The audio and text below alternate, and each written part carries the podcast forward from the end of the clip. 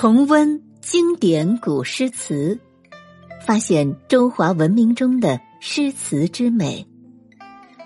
欢迎收听《经典古诗词赏析》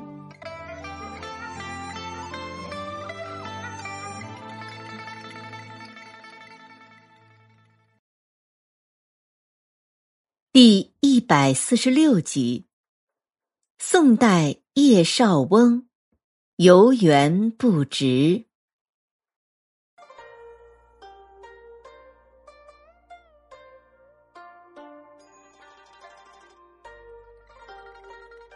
叶绍翁，字嗣宗，号敬义，龙泉人，祖籍建阳，南宋文学家，江湖诗派诗人，擅长七言绝句，诗作语言清新，意境高远。叶绍翁原姓李，因受祖父李颖氏所累，家业中衰，少时即给龙泉叶姓为子。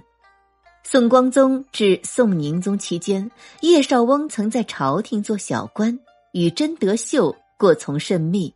此后长期隐居钱塘西湖之滨，与葛天民互相惆怅，多有来往。今天要为大家赏析的这首《游园不值》是一首七言绝句。这首诗文笔曲折而有层次，形象而又富有理趣，既渲染了浓郁的春色，又揭示了深刻的哲理，体现了曲景小而含义深的特点，情景交融，脍炙人口。首先，我们一起来欣赏这首诗作。游园不值。叶绍翁。应怜屐齿印苍苔，小扣柴扉久不开。春色满园关不住，一枝红杏出墙来。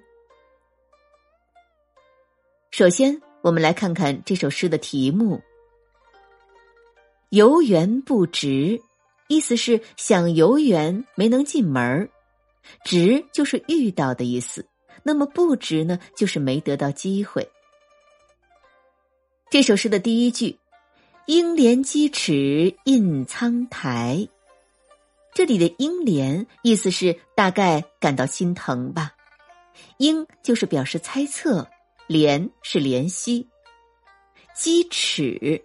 鸡是木鞋，鞋底前后都有高跟儿，叫做鸡齿。这句的意思是，也许是原主担心我的木屐踩坏他那爱惜的青苔。小扣柴扉久不开，小扣就是轻轻的敲门。这句的意思是我轻轻的敲打柴门，久久不开。春色满园关不住，一枝红杏出墙来。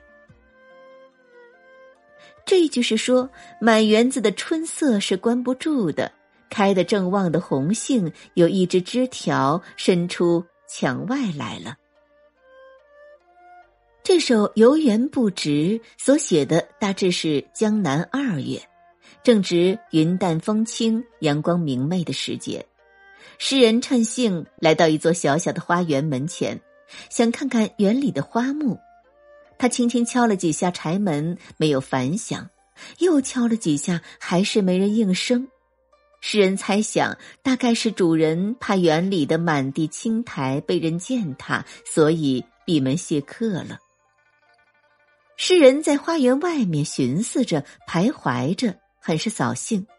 他在无可奈何，正准备离去的时候，抬头之间，忽见墙上一只盛开的红杏花探出头来。春色满园关不住，一枝红杏出墙来。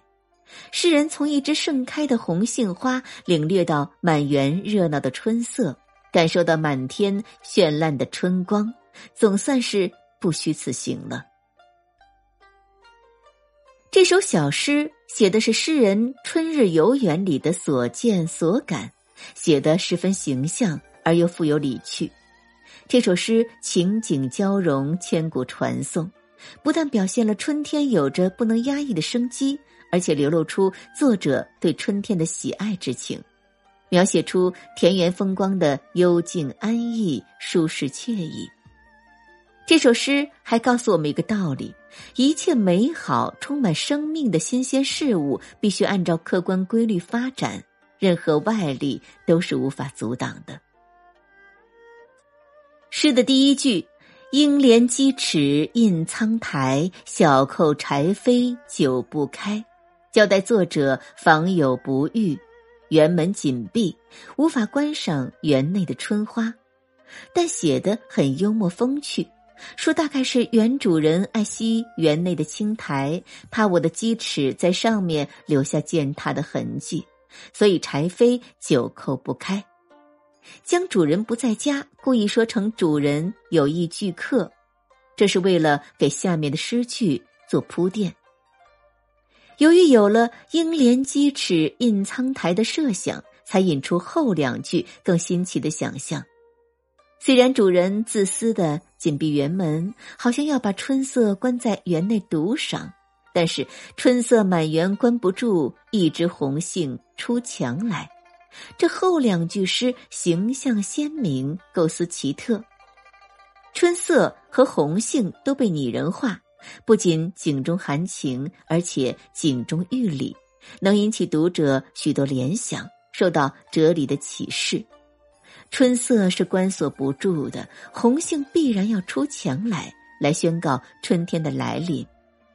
同样，一切新生的美好事物也是封锁不住、禁锢不了的，它必能冲破任何束缚，蓬勃发展。从诗意来看，门前长有青苔，足见这座花园的幽闭，而主人又不在家，敲门很久无人应答，更是冷清。可是红杏出墙，仍然把满园春色透露了出来，从冷寂中。写出繁华，这就使人感到一种意外的喜悦。这首诗在写作上有很多好处，其一就是写景而抓住了特点，突出了重点。陆游马上作云：“平桥小陌雨初收，淡日穿云翠霭浮。杨柳不遮春色断，一枝红杏。”出墙头，用杨柳的金黄嫩绿来衬托红杏的艳丽，可谓善于突出重点。叶绍翁这首诗应该是从陆游的这首诗当中脱胎而来的，用一个“出”字把红杏拟人化了，更是抓住了春景的特点，突出重点。其二呢，就是以少总多，含蓄蕴藉。比如一枝红杏，就是满园春色具体而集中的表现。一枝红杏就代表了墙内百花。其三是景中有情，诗中有人，而且是优美的情，高洁的人。门虽设而常关，小扣柴扉又久不开，其人懒于社交，无心利禄，已不言可知。门虽常关，而满园春色却溢出墙外，其人怡情自然，风神俊朗，更是动人遐思。第四个好处就是不仅景中含情，而且景中寓理，能够引起许多联想，从而给人以哲理的启示和精神的鼓舞。春色满园关不住，一枝红杏出墙来。春色就在这么一关一出之间冲破围墙，溢出园外，显示出一种蓬蓬勃勃、关锁不住的生命力度。后人更赋予这两句诗以生活的哲理，那就是新生事物一定会冲破重重困难，脱颖而出，蓬蓬勃勃的发展起来。这两句诗也便获得了新的生命，因而流传不绝。以上为大家赏析的是宋代叶绍翁的《游园不值》，最后我们就一起再来朗诵一遍。应怜屐齿印苍苔。小扣柴扉久不开。春色满园关不住，一枝红杏出墙来。